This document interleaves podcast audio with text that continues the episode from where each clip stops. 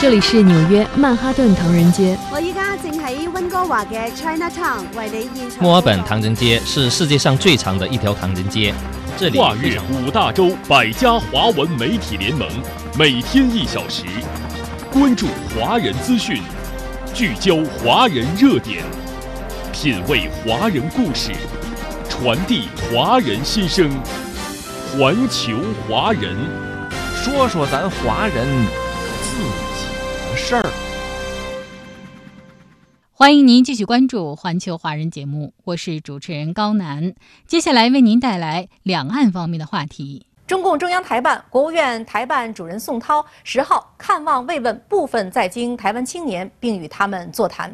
宋涛表示，习近平总书记的新年贺词对两岸同胞携手并进、共创中华民族绵长福祉寄予殷切期望。两岸同胞要同心同行，加强交流合作，深化融合发展，共创美好未来。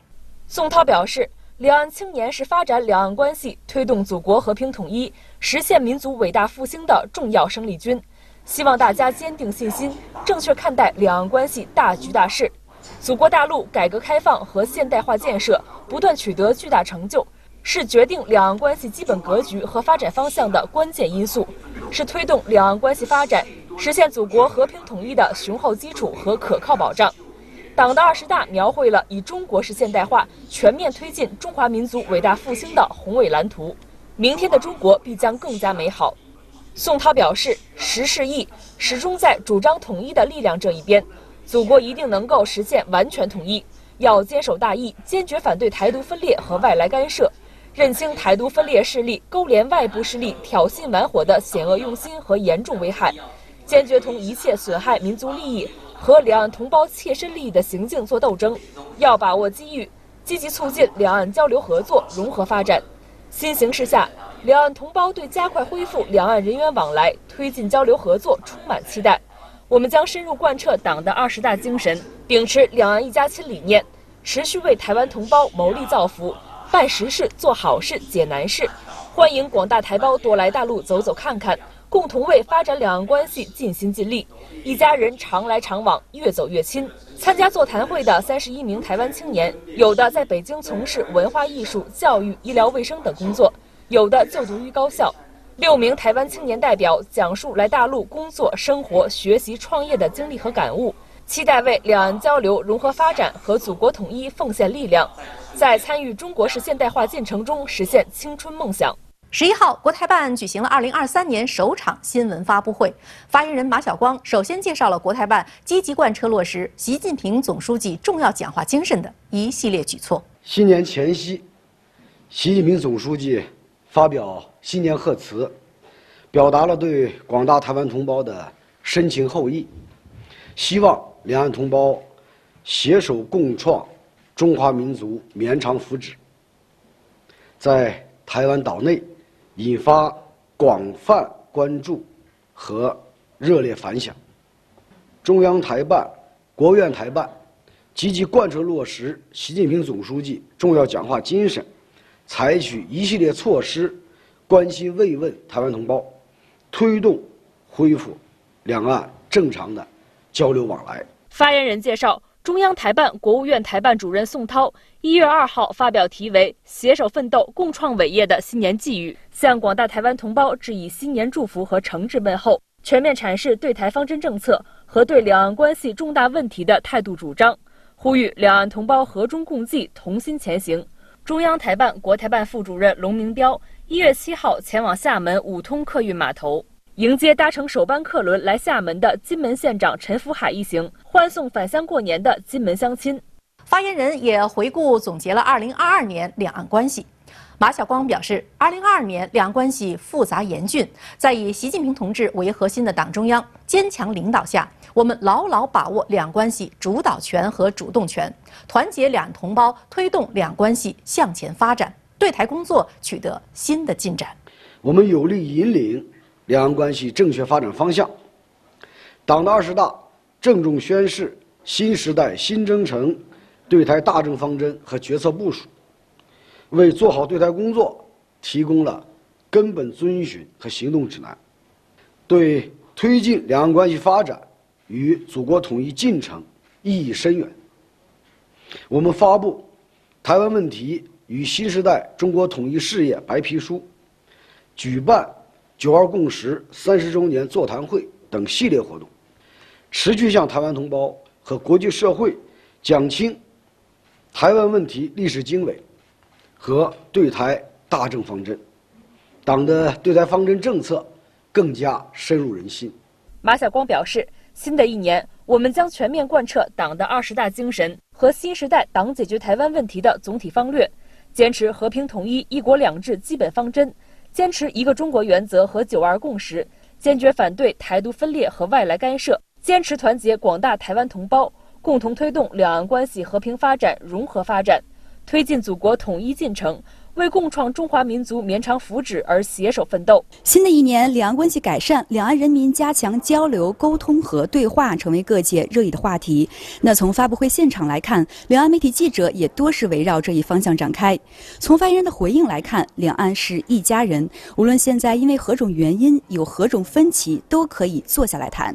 那春节即将到来，团圆是两岸同胞共同的期盼。衷心希望江水迎春的新气象即将到来。两岸关系也能在新的一年走出阴霾。央视记者北京报道。环球华人。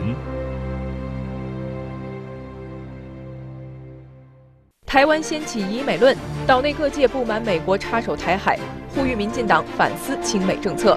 与此同时，赖清德却宣称怀疑美国会让台湾陷入危险。赖清德为何紧抱美国大腿不放？美国能为台湾带来和平吗？请收看本期《海峡两岸》，赖清德批以美论背后有何算计？欢迎您继续关注《海峡两岸》。近期，岛内掀起了一股以美论。认为美国插手台海的种种言行都是只顾自身利益而不顾台湾的安全，一旦台海有事，美国不会真正的协防台湾。与此同时，民进党的赖清德却宣称不能够让怀疑美国的言论成为岛内社会的共识，否则台湾就会变得很危险。美国频频插手台海，究竟为台湾带来了什么？而为什么赖清德等绿营政治人物不断鼓噪提升美台关系呢？今天就以上内容为您邀请到了两岸的嘉宾：台湾世新大学的游子祥教授和北京工商大学的于强教授。欢迎两位。虽然蔡英文当局一味的相信美国，但是岛内的民众却越来越清楚的认识到美国完全靠不住。相关内容我们通过新闻来了解一下。进一个短片。近期台湾舆论出现了不少质疑美国的声音。认为美国一向只顾自身利益，不顾台湾人民的生命财产安全。一旦发生冲突，台湾很可能被抛弃。在一片要求民进党反思亲美政策的呼声中，赖清德却表示，面对大陆的所谓威胁，未来要持续提高保卫台湾的力量，不能让有心人散播怀疑美国的言论，甚至让其成为社会主流共识，这对台湾非常不利。对此，评论认为。民进党在无力打破两岸僵局的情况下，只能把台湾的安全一面倒的依赖美国。赖清德的这番言论是其内心深处希望美国协防台湾的掩饰词。以赖清德所谓务实台独工作者的身份，他当然希望以美论不要成为台湾社会的共识。只是当台海战火一起，美国就算救得了赖清德，能救得了所有台湾人民吗？岛内各界呢，其实一直都有质疑美国的声音，特别是近一时期这样的言论呢，是格外引发了大家的关注。那么您如何看待这样的一种以美论呢，尤教授？呃，台湾会有这所谓的以美论啊，其实民进党跟美国的贡献是很大的。呃，首先是民进党啊，他为了实现台独或是两国论的意识形态，他们就选择一边倒向美国。处处唯美是从啊！有了这样一个一面倒向外部势力，想要拉拢外部势力介入的台湾当局，那美国插手台湾的动作当然就越来越直接了。那另外一个原因是美国啊，美国插手台海。他关切的主要是美国的利益，不是台湾的利益。像是施压台湾进口美国来猪，就是一个最好的例子。而且，美国它真正的主要目标是在它霸权的心态底下，它要去打压围堵，在一些领域可能超越美国的中国。所以呢，美国在经济跟科技上，为了打压围堵中国，他们破坏了全球化跟自由化的原则，搞对中断链脱钩，包括施压台积电。要把最先进的制程搬到美国去，这些其实都伤害了台湾的竞争力，当然会受到很多人的质疑。那当台湾当局对美国的予取予求都是言听计从，还得表达感谢的时候，美国的胃口跟动作就越来越大了。包括最近给台湾的军援或是贷款啊，或是军事代表团来台湾评估战力，其实就是在加码武装台湾，给台湾递刀子，给台湾送枪炮，鼓动两岸对抗。还有他们派人到台湾政府来工作，那台湾这不就坐实成了美国的附庸了吗？美国把台湾当成棋子啊，当成一张牌来打。但是台湾真的相信有事的时候美国人会来救的？其实不是那么多的。美国大学的民调显示啊，四成五的台湾人认为美国就是提供武器，不会出兵。那再翻开过去，美国像在阿富汗撤军啊，或是美国跟台湾多年来的交往记录，也有很多人担心台湾可能在美国的利益底下被利用了，但也随时会在美国的利益下被抛弃。就是这种美国予取予求，台湾当局言听计从啊，才会让以美论这些说法呢越来越多，几乎快成了台湾的主流意见了。认为台湾应该考量自身利益，勇敢对美国说不的声音也因此越来越多了。确实，虽然蔡英文当局呢口口声声的说美台关系现在是坚如磐石的，美国支持台湾是没有问题的，但是像刚才尤教授前面所分析的，大家是看得很清楚的。美国对于台湾，无论是经济啊，或者是军事等各个方面，他们的所作所为是很难再取信于台湾民众了。所以，面对这样的以美论，我们看到赖清德呢是特意站出来做了相关表态。他为什么要这样说？您认为他的一番说辞能够代表绿营内部的普遍想法吗？呃，赖清德呢，最近在竞选民进党党主席，实际上谁都看得很清楚，因为民进党党主席的候选人就他一个，嗯，所以呢，他什么都不做，他也能当上这个党主席。但是呢，因为他想的是想选二零二四台湾地区领导人，所以呢，他借着这个参选党主席呢，其实在为他选二零二四呢，在做一些铺垫，在做一些准备。这次呢，是他到台中的时候呢，谈到了关于这样的问题。那么他在台中的时候，他就谈到说呢，说这个呃不能够让以美论成为台湾社会的什么主流共识啦，然后说这个呢对于台湾非常不利啦，等等发讲讲了这么一通话。其实啊，我想呢这件事情反而其实透露出赖清德也好，民进党也好，内心是非常非常恐惧的。那么我我们也发现说，赖清德后面讲完这段话之后，后面又跟了一段话。这段话呢，他等于是把他呢当成是一个赖清德向美国表忠心的这么一个舞台了。他中间还谈到一段什么呢？他说呢，他说他要持续的提高防卫的力量。那这个话什么意思呢？就是要更多的买美国的武器，让美国从台湾身上赚更多的钱嘛。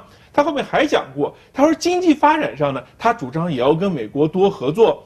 这是什么意思？大家一听也明白嘛，就是美国要什么，他如果当台湾地区领导人，他都会给什么。美国要台积电，他也会给；美国要这个各种各样的利益，他也会给。美国要给台湾卖什么东西，无论卖的是什么，他都会来接受。所以说白了，这就是向美国来谄媚，来表示忠心，他把它当成这么一个舞台了。那么为什么会是这样的？我们看到赖清德这次发表言论的这个场合呢，是他在台中和民进党党员对话的时候说出这样一段话来。我们知道一段时间以来呢，民进党以美谋独，那么他就把他所有的希望全部都寄托在美国人的身上。也就是说，民进党觉得说，只要把他他把台湾的利益出卖给美国，美国支持他，他都就能够在台湾的选举中能赢。但是现在台湾社会的风向已经变了，他也感觉到这个风向变了。所以赖清德说，这个以美论再这么发酵啊，对台湾不利。其实他说错了，是对民进党不利，对他赖清德不利。因为台湾民众已经看清了赖清德，已经看清了民进党的嘴脸，所以赖清德自己心里也很清楚，这股以美论这么发酵下去哈，那么就算赖清德当上了这个民进党的党主席，他想当当选二零二四也是可能性越来越小。确实如您所说，第一，赖清德你是台独，台独是一直相信美国的。那么其次，你又想当台湾地区的领导人，讨好美国，表忠心。但问题是你个人的言论真的能够左右广大的台湾民意吗？所以尤教授，您觉得这一次赖清德的表态为什么会引发如此大的争议？而长期以来，美国一直以各种各样的方式来插手台海事务，究竟对于台湾社会产生了什么样的危害呢？赖清德这样的说法是很奇怪的啊！你们不是一直宣扬台湾有言论自由吗？难道我们不能从台湾的利益出发，对美国种种把台湾当棋子的作为啊，加上台湾当局的一味的配合，我们不能提出质疑吗？那美国插手台海，在经济上伤害了台湾的竞争力，在安全上让台海发生军事冲突的可能升高。民进党想要依靠美国来谋取台独或是两国论的空间，那原本欺骗大家说台湾是有美国保护的，台湾是不必付出代价的，在现在台海紧张升高了，年轻人的兵役要延长了，大家发现你们说的抗中保台，抗中根本不能保台了。这时候你看赖清德他又不说抗中保台了，改说和平保台了。但是你台独或两国论的意识形态不变，你就是玩玩语言游戏，有用吗？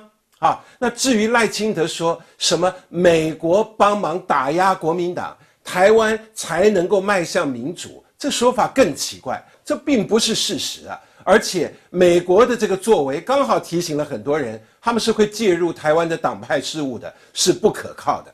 那赖清德会突然有这种。不能让以美论成为台湾主流的说法，可能是因为被赖清德当作二零二四可能对手的新北市长侯友谊啊，在元旦说了一句：“台湾绝对不是强国的棋子。”他说：“应该从新北市做起，台湾人应该不分你我，携手合作。”那外界就很好奇，侯友谊说的强国是在说谁？他并没有正面回应啊。但是从语境来看，他很难不是在说美国。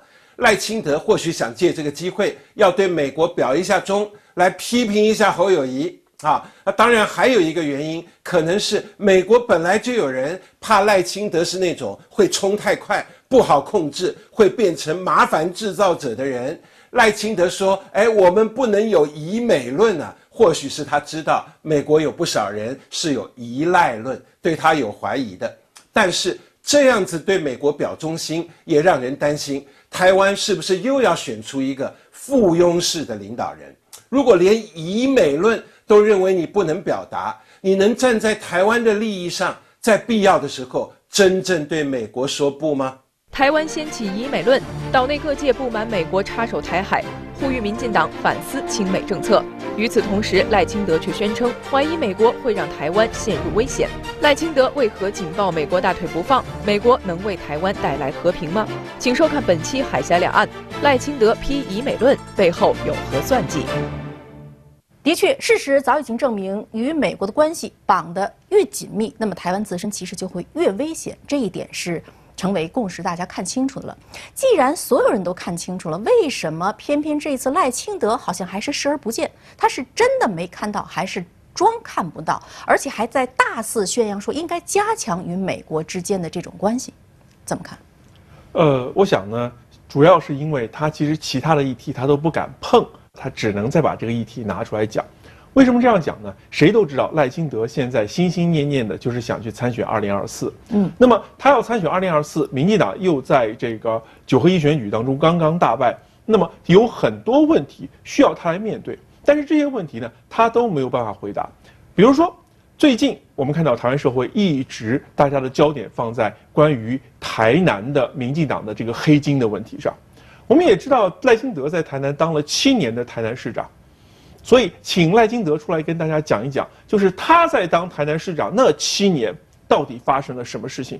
今天台南民进党这些黑金事件跟那七年有什么样的关系？嗯，赖金德不敢讲啊。好，这是第一个问题。第二个问题是，台湾经济现在遇到了很大的问题，那么同时台湾的物价正在不断的上涨。我们也看到赖金德呢，就这两天呢跑到这个呃台台中啊。然后呢，去一个餐厅，跟这个餐厅呢来做做一些这个呃过马上要过年了，来做一些活动。结果呢，赖清德就问人家说说这个肉丸卖多少钱？老板就告诉他说，我们过完年就涨价。为什么过完年就涨价呢？说现在物价涨得太凶了，鸡蛋特别是鸡蛋涨得太凶了。赖清德就很尴尬，因为你民党当局现在在台湾执政啊，这些问题都是你造成的，你怎么解决呢？他也拿不出方法来。这，这是第二点。第三点是，民进党这个党呢，政治上遭遇低谷之后，就开始内斗升级。我们看到最近民进党这个内斗啊，一波高过一波。最近民进党内斗呢，就开始把矛头呢指向了王世坚和高嘉瑜。那对于这个情况，那你赖清德是什么态度呢？如果我们有印象的话，二零一九年，赖清德跟蔡英文在争夺民进党的这个提名权的时候，那个时候大多数人都跑去支持蔡英文的时候，高嘉瑜是支持赖清德的。所以现在民进党党内有人去斗争高嘉瑜和这个王世坚的时候，让赖清德出来说你是什么态度？赖清德不知道该怎么说，所以这些问题他都不知道该怎么说，不知道该怎么碰。关于台湾内部民进党执政一团乱，包括民进党内斗这些事情，赖清德都不敢碰，那怎么办呢？他就去沿着蔡英文之前那个亲美、那个以美谋独的那个路线继续往下走。一方面呢是想跟蔡英文还维持一个至少表面上没有决裂的关系，另外一方面呢就是想把他是不是能当选所有的希望全都放到美国人身上，等于是向美国表忠心，说只要他能够当选，蔡英文做的这些事情他都会做，而且做的比蔡英文更过更出格，所以他想通过这样的方法呢，希望得到美国的一些支持。你想当台湾地区领导人，就应该凭自己的能力带领大家过上好日子。但显然，现在赖清德是做不到的，因为他无法解决目前的问题，所以只能是视而不见，紧抱美国的大腿。但是如果他们继续紧抱美国的大腿，台海的形势必然会更加的严峻和复杂。对此您怎么看呢？而且有评论认为说，随着这一次美国军售，那么民进党和美国接下来一定会把台湾变成一个雷区。那么这种危险是不是会一触即发呢？尤教授。呃，如果赖清德跟民进党持续过去这种一面倒向美国的政策，对美国言听计从，配合美国一些人以台制华的做法，那表示什么呢？表示台湾在经济跟科技上配合美国去台化，或是配合跟大陆锻炼脱钩这样的路线。可能会持续。那台湾接受美国的指导跟监军，继续花钱把自己变成刺猬跟豪猪，变成军火库，准备打城镇战的方向，恐怕也不容易改变。美国认为台湾跟中国大陆啊硬碰硬是很难取胜的，所以他们建议啊台湾你不要去买，不要去发展那些好看的常规的重装备，你应该发展不对称战力，而且透过。增加的义务役士兵来准备跟大陆打城镇战。从这个角度来看的话，美国跟民进党是真的要要把台湾变成实际的雷区了啊！海边是水雷，路上是地雷，本来是宝岛，现在变成了雷岛。不过更恐怖的是啊，是整个台湾就可能变成一个雷区。美国表面的说法叫做威慑，他们说啊，当台湾变成刺猬豪猪。或甚至是毒蝎毒蛙的时候，他们认为大陆攻台就会付出惨痛代价，所以就不会攻台了。不过他们不会不知道啊，中国人民捍卫国家主权跟领土完整的决心是非常坚定的。所以啊，这种鼓动台湾以武拒统是根本不会成功的。这时候美国人就希望，如果打起来的话，台湾尽量消耗大陆。但是美国又怕这种消耗啊。把台湾的先进芯片也给消耗了，所以他们先把台积电变成美积电，以防万一。这就是很多人会达成的一个结论：台湾搞这种备战，根本做不到避战，以为不断的备战就会避战，根本是自欺欺人。升高备战只会让台湾变成雷区，战争的风险不断升高。那美国考量的是美国利益，让台海紧张僵持，对他有利。两岸如果不能融合、不能统一，他们可以继续卖武器、赚军火钱。台海真的打起来了，台湾毁了，但是他也消耗了他眼中的战略对手。可是台湾真的要变成这样的雷区吗？那是对台湾非常不利的。台湾如果希望和平，民进党如果真的希望做到和平保台，必须要从营造两岸的善意、重建两岸的共识来着手。台湾的安全必须靠的是台湾作为中国的宝岛，而不是作为外部势力的雷岛。确实，如果身处雷区的话，任何一个人都是会整天提心吊胆。你美国如此的欺负压榨台湾，蔡英文不敢说不，但是台湾的老百姓呢是绝对不会答应的，因为要和平不要战争早已经成为了党内最大的民意，而民进党的政客呢却依然在为了自身利益鼓噪以美谋独，这不仅会使台海风高浪急，更会将台湾的民众带入到深渊当中。所以，台湾各界呢就应该勇敢地站出来，对于危害台湾的这些外来势力，大声地说不。毕竟，台湾的未来前途应该掌握在台湾人民自己手中。好，感谢两位的点评与分析。以上就是今天环球华人的全部内容，感谢您的收听，我们明天同一时间再会。没有最遥远的距离，不问梦开始的地方。只有你关心的。从二零一六年开始，春节成为你开心的。妈，我拿到了健康。你用心的。大家好，我是你们的导游小丽，在广袤的东非草原。路过你的全世界，环球华人。